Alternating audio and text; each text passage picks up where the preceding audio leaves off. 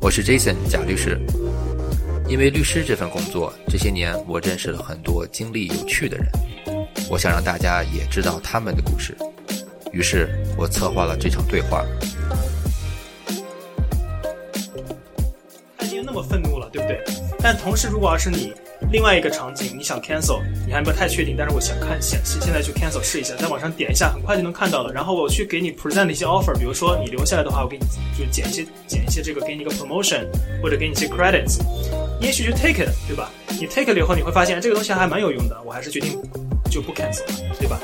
我就是被你留住的其中一个。啊，这是真实的案例，真实的案例。很多决定也是。就是我，我和自己团队没有想太多，就是觉得，OK，现在 整个世界停滞，然后纽约关城，那我们能做什么？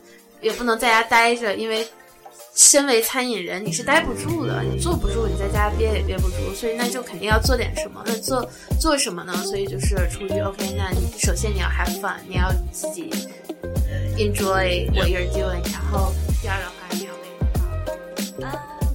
I don't really have a reaction on it because I felt like I respect people's opinion, right? Mm-hmm.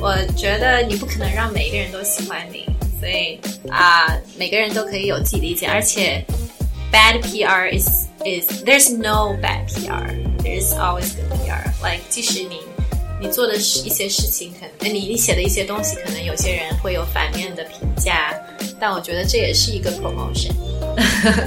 所以可能任何事情，我觉得你用一个积极的，呃，积极的这个态度去看待的话，就都会迎刃而解。所以就不要太介意，因为毕竟是 social media。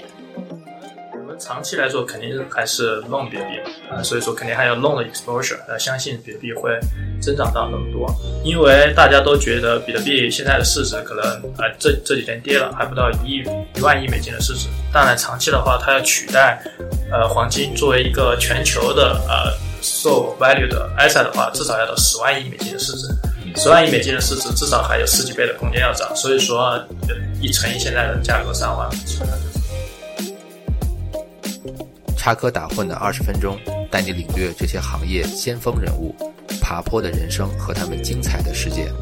这场对话即将开始，欢迎收听《The Whole Truth》with Jason J。